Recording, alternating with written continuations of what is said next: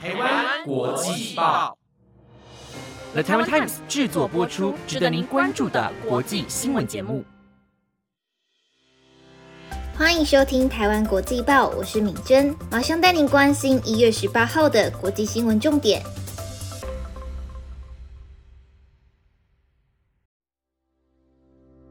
各位听众朋友们，晚安！马上带您关心今天的新闻内容，包括越南多位官员下台，趁疫情谋取暴利；菲律宾洋葱比肉贵，海关走私频传；美国与日本药厂合作申请阿兹海默症新药批准。韩国梨泰院踩踏事故调查报告出炉，高官免责，死者家属斥蜥蜴断尾求生。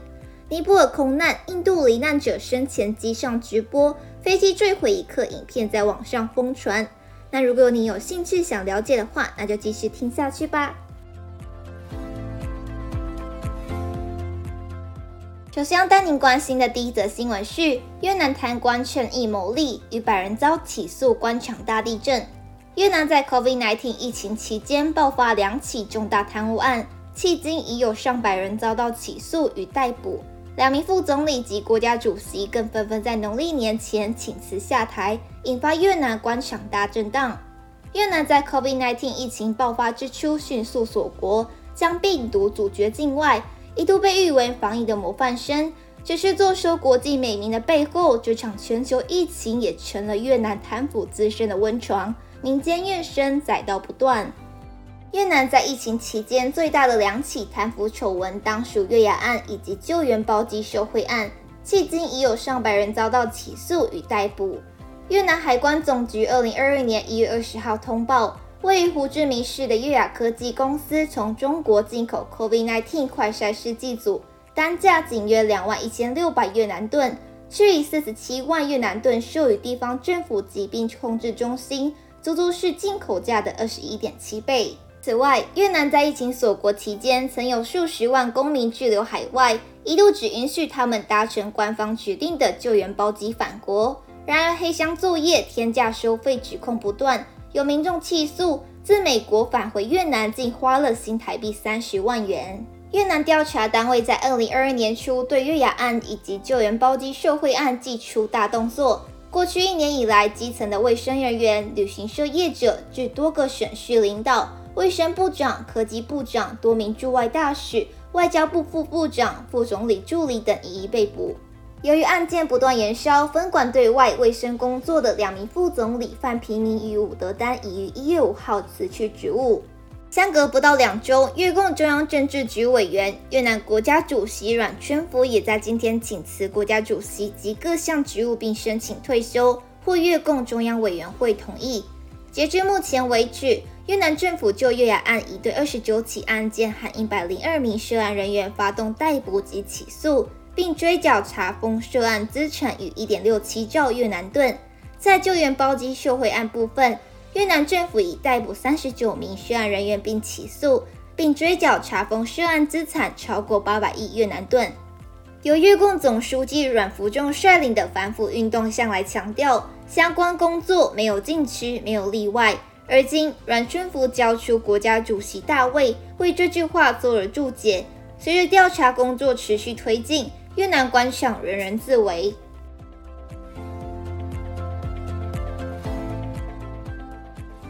接下来要带您关心的新闻是：菲律宾洋葱比肉贵怪象，机组员夹带入境遭查办。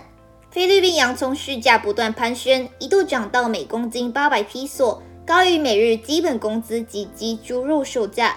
这场洋葱危机带来诸多怪象，还有航空公司机组人员夹带洋葱入境遭查办。菲律宾鸡肉市价约每公斤一百八十到两百二十披索。猪肉约每公斤三百到三百三十披索，洋葱每公斤八百披索，约新台币四百四十二元。非国各地区每日基本工资规定不同，马尼拉都会区现行农业基本工资为五百三十三披索，非农业基本工资为五百七十披索。洋葱市价飙涨下，马尼拉时报专栏作家卡布刚撰文表示，在菲律宾营养的红洋葱仅供富人享用。卡布刚说，红洋葱在菲国已经涨到离谱的价格。他住在菲律宾中部宿务市，当地最大的公共市场。近几周，红洋葱每公斤售价七百五十到八百披索。去年十二月中旬，售价仅每公斤三百八十披索。当然，我们家已经不买红洋葱了，等价格合理时才会再买。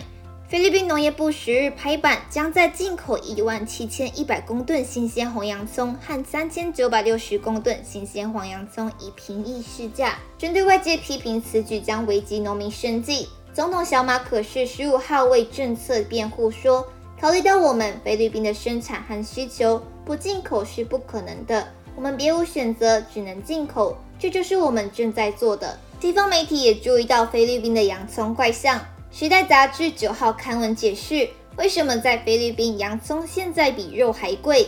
美国有线电视新闻网十号报道，因为菲律宾洋葱太贵了，以至于有人在走私洋葱到菲律宾。事实上，这场洋葱危机不仅导致走私频传，还有农民因此轻生。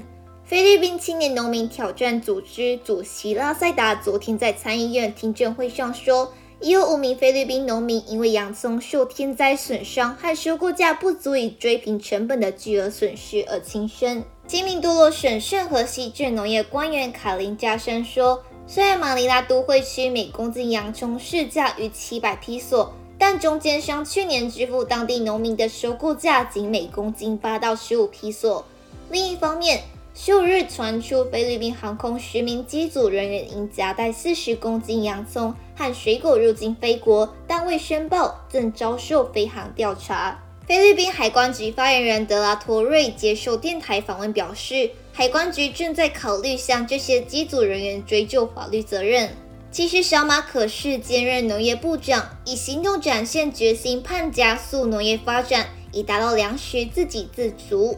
但非国部分农产品价格仍持续的飙涨，是仰赖进口平抑市价。小马可是竞选期间曾提出政见，将把米价从每公斤三十八到五十批索压低到二十到三十批索。不过，全国务农妇女联盟和守护稻米组织十五号表示，菲律宾稻米进口量去年创新高，但如今马尼拉都会区最便宜的米价为每公斤四十四批索。其他地区则是五十五披索，每公斤二十披索的稻米仍毫无着落。菲律宾农民运动和全国务农妇女联盟等农民团体十六号赴农业部表达诉求，要求马尼拉当局提高本国农产品产量，以解决食品涨到天价的问题，同时停止进口农产品，避免危及农民生计。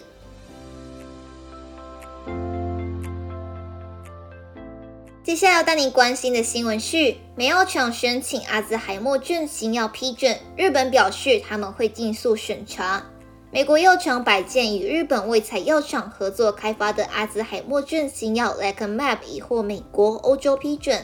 卫彩昨天表示，已向日本厚生劳动省申请制授批准。卫彩十六日向日本厚生劳动省卫生福利部提出阿兹海默症新药 Lecanemab 制造贩售的批准。卫彩目前在中国也正在着手进行申请批准的手续。Lecanemab 被认为可以减少失智的程度，在日本如果获得批准，将是日本第一项用来减缓失智程度的药物。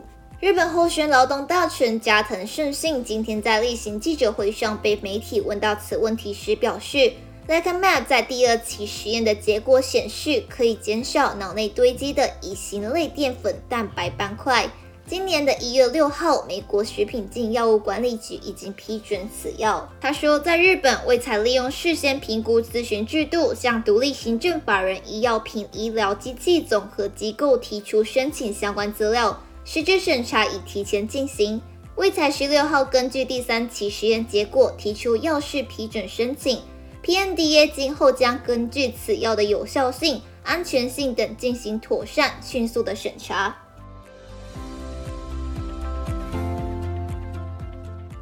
接下来要带您关心的新闻是：韩国梨泰院踩踏事故调查报告出炉，高官免责，死者家属斥蜥蜴断尾求生。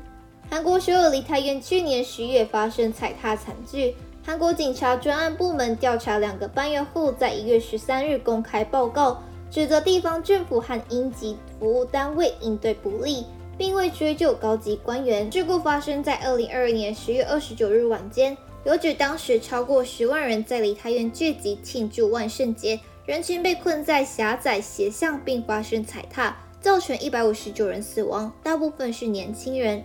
调查人员已拘捕六名地方官员，包括时任首尔龙山警署署长李林仔和首尔龙山区厅长朴熙英，涉嫌公务过失致死。另外起诉首尔地方警察厅长等十七名公务人员。负责调查的韩国警察厅梨泰院踩踏事故特别调查本部部长孙继汉指出，地方政府、警察、消防部门和地铁官员都是有法律责任预防和应对灾害的人。但台表示，很难认定首尔市长吴世勋、国家警察厅长尹锡根、行政安全部长李祥敏有直接责任。报告发表前，首尔西部地方检察厅十日曾对涉案警察部门采取搜查行动。韩国中央日报引述检察机关消息人士称，这是源于特别调查本部希望在春节前结案，希望由检察部门出面搜查，以加快效率。报告内容引起死者家属和韩国公众批评，舆论认为应该要追究更高级别的官员。去年十二月，韩国议会曾通过动议，要求内政部长李相明下台。死者家属对 BBC 表示，希望指挥的官员负责，即是内政部长、国家警察局长，甚至是总统都应该承担责任。调查指，地方部门在事故发生前没有预防对策。接到紧急求助电话后，也没有采取适当的措施。有关单位误判情况，延迟分享资讯，部门之间缺乏合作，这些叠加失误导致大规模的伤亡。接下来要带您关心的最后一则新闻是：尼泊尔空难，印度罹难者生前机上直播。飞机坠毁一刻，影片在网上疯传。在尼泊尔三十年来最致命的空难发生后的几个小时，有据信是机上罹难者拍摄的飞机坠落一刻的影片在网上广传。有片段是罹难者之一印度旅客杰斯瓦尔在空难前几秒钟在客舱上进行现场直播的画面。他是来自印度加奇布尔罹难的四个朋友中的一员。他们当时正在尼泊尔旅游，搭上了从首都加德满都到博卡拉的这班航班。在这段录像中，可以看到窗外博卡拉机场附近环境。机上的乘客没有意识到，他们当时离死亡只有一步之遥。截至目前，机上的七十二名人无人生还。几分钟过去后，传来了震耳欲聋的撞击声。